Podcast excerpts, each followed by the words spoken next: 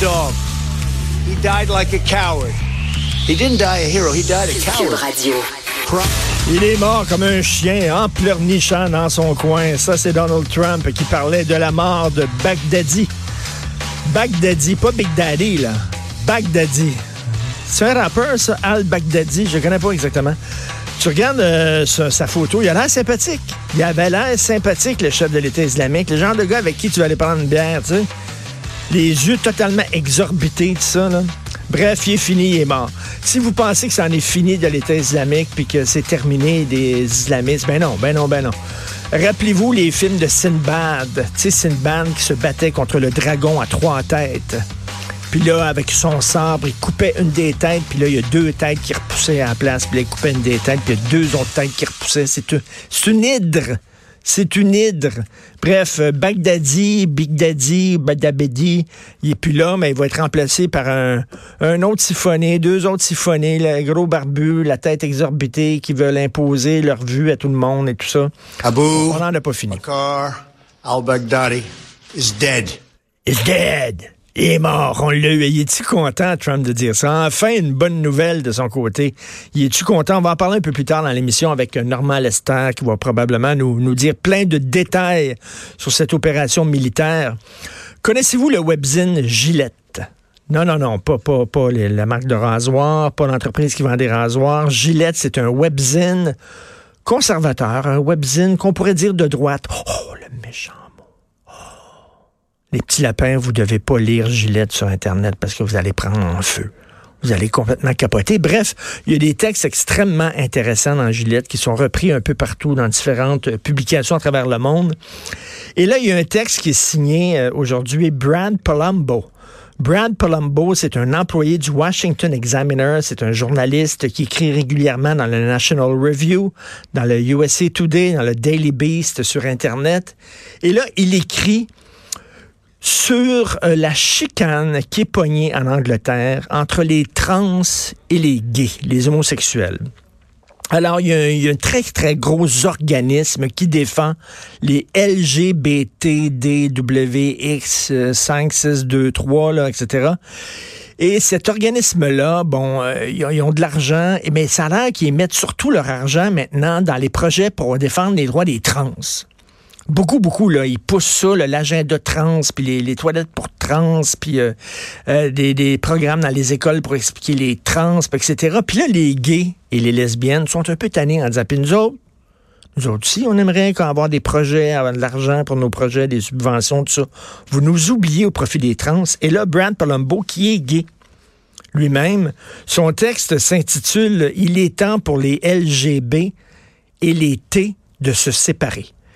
LGB, c'est euh, les gays, les lesbiennes, les bisexuels. Et les T, c'est les trans. Fait qu'il dit, il est temps qu'on split, il est qu'on sépare, qu'on ait chacun dans notre chemin et qu'il y ait un organisme qui défend les trans et un organisme qui défend les lesbiennes et les gays. Parce qu'il dit, c'est pas la même affaire. Et ça fait longtemps que je le dis. J'ai écrit là-dessus, je l'ai dit euh, au micro ici. Ils n'ont pas le- les mêmes finalités, ils n'ont pas la même mission. Alors lui, il dit, euh, Brad Palumbo, il dit, regarde, moi je suis gay. Je suis un homme qui aime les hommes, qui aime les corps des hommes. Il dit, j'aime pas les femmes qui s'identifient en homme. J'aime pas les femmes qui disent, entre mes deux oreilles, je suis un homme. Dans ma tête, je suis un homme. Et je m'en fous de ta tête. Moi, ce que je veux, c'est des pectoraux, des fesses musclées, un pénis, un scrotum. C'est ça que je veux. Une barbe, c'est ça que je veux. Je veux un corps d'homme, un homme qui se sente homme.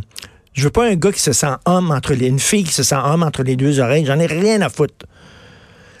Alors, lui, il dit, euh, tu sais, puis on en parlait à un moment donné ici même avec euh, Christian Dufault, politologue, qui est homosexuel, puis qui dit, écoute, moi, je suis gay, puis je comprends pas rien de ça, moi, les histoires de théorie de genre, puis toute l'affaire. C'est une autre affaire, c'est une autre gang. C'est une autre, on peut-tu séparer les deux gangs? Et je suis convaincu que cette discussion-là, qu'il y a actuellement en Angleterre, va se transposer ici bientôt. LGBT, 2, 2 W, c'est pas la même affaire. Quand t'es lesbienne, c'est quoi ça? C'est beau un homme. On est toujours fiers. Ça, c'est Shirley Theroux. faudrait la faire chanter par un gars qui a une grosse voix. C'est beau, madame. Un remix de C'est ça, là. très Ouais. Un remix gay. Ouais. Ce serait drôle en maudit. Ce serait cool, ça. L'été prochain. C'est beau, madame. Pas pour l'été, là. Alors, les gays disent ça, là. Nous autres, on est bien dans mon corps d'homme. Je me pose pas des questions sur mon genre, sur mon sexe. Est-ce que je suis une femme? Est-ce que non? Et même Christian Dufault, qui était ici, dit à la limite, je trouve même les- le, le discours trans homophobe. Là, j'ai dit comment ça? Ben, il dit, ben oui. Mettons, t'es un gars, puis tu découvres que t'es attiré par les gars. Là, tu vas te dire, ben, ça n'a pas de bon sens. Comment ça, je suis attiré par les gars? Je dois être une fille. Ah, c'est ça, je dois être une fille. Fait qu'il dit finalement, les trans reproduisent les stéréotypes hétéronormatifs. Non, vous comprenez, là, il y a comme une chicane. C'est pas, pas simple. Puis je trouve ça intéressant, le texte dans Gillette, en disant les trans, là, ils, ils en- ils emmènent large dans la communauté gay, puis on n'a pas les mêmes finalités, on n'a pas les mêmes droits euh, qu'on veut défendre.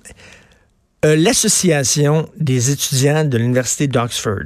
Oxford, une des plus prestigieuses universités au monde. Oxford avec Harvard, Columbia, il y a deux, deux- trois universités comme ça, qui euh, sont en train de former l'élite de demain, la crème de la crème, les chercheurs, les penseurs, les philosophes qui vont relever les défis qui se présentent à nous.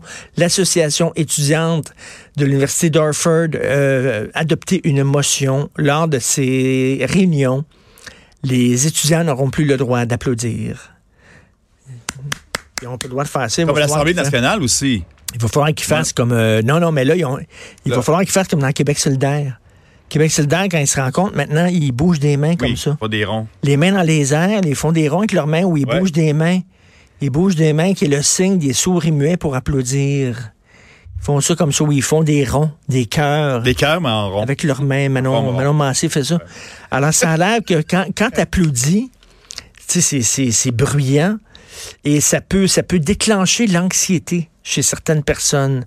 Les jeunes étudiants qui sont hypersensibles de, de- du point de vue sensoriel. Ils ont les oreilles très sensibles et eux autres, quand applaudis, ça déclenche l'anxiété. Ou alors des jeunes qui souffrent de troubles anxieux. Alors, ils n'ont plus le droit d'applaudir. Maintenant, ils vont bouger des mains. C'est qu'est-ce que c'est ça? C'est quoi ce monde-là? C'est quoi cette génération-là? C'est une mutation génétique. Ils ont été faits en chocolat. Je sais pas c'est quoi. Ils voient un livre qui défend, des, idées avec lesquelles ils sont pas d'accord, puis là, ça broille. Puis là, il faut retirer ce livre-là des bibliothèques parce que ça m'a traumatisé, Madame la professeure. faut faire une pétition pour retirer tous ces livres-là. Puis il faut avoir un safe space où je peux être bien, puis pas être confronté à des gens qui ont d'autres idées que les miennes. Puis il faut pas que tu applaudisses parce que là, soudainement, ça déclenche en moi de l'anxiété. Puis vous savez, c'est quoi les trigger warnings aussi? Hein, Dans un livre, mettons, il faudrait dire maintenant, attention, dans ce chapitre-ci, il va être question d'un viol. Comme au Attention. cinéma, comme dans un, Oui. un show. Là. Comme Ce livre est pour les 14 ans et plus ou Oui, oui, non, mais- de violence. Juste avant la scène, là, il y a, un trigger warning. là. Peut Il demande sauter des ça, là, il- pages. Oui, c'est ça. Ah. Allez, allez directement au chapitre suivant parce que dans ce chapitre-ci, il va y avoir un macho. Il y a un personnage de macho et ça risque de, ça risque de vous offenser puis de vous indigner puis de. C'est quoi cette génération de, petites bébites hyper sensibles qui, qui, s'écrasent dès qu'il dès a- Et j'ai vu, je suis allé avec mon fils ce week-end, il avait besoin de vêtements chez euh, un, gros, un gros magasin de vêtements, H&M pour pas le nommer, et il vendait des petits lapins licornes. C'est la totale. Là. Non, non, mais des, des petits lapins, là, tout, tout cute, là. Ça, ça coûtait 19 piastres. Un petit lapin avec une corne de licorne. My God! Mais il y avait des calinours aussi. Là, Oui, C'était les doux. Là. C'était très doux. Oui, c'est gentil. Les lapins licornes, c'est tellement, vraiment le symbole parfait de cette génération-là, qui ont peur de tout, qui ont peur de leur ombre. Vous écoutez Euh, politiquement. Attends, on va les faire pleurer un peu. Ah oui, donc. Ah, ça fait mal. Là. Ah, j'ai peur. Ah, j'ai le goût de me rouler en boule en dessous de la table. Vous écoutez politiquement incorrect.